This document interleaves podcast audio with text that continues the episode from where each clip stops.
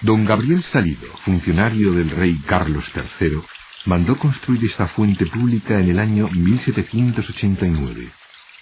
Desde entonces, la fuente se ha utilizado para abastecer de agua a la población de Olmedo durante los periodos de fuerte sequía.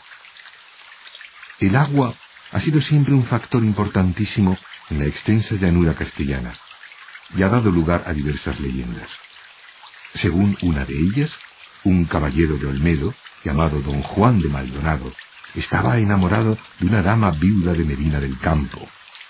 Esta dama excusó su amor diciéndole que hasta que las aguas de la Daja no pasasen por su palacio, ella no se casaría con él.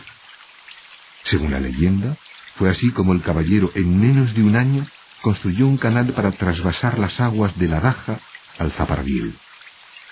En realidad, dicho trasvase fue construido en la época de los reyes católicos para abastecer a Medina del Campo en las épocas de sequía.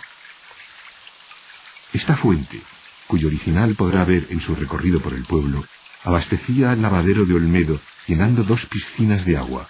La primera se utilizaba para el aclarado y la segunda para el lavado.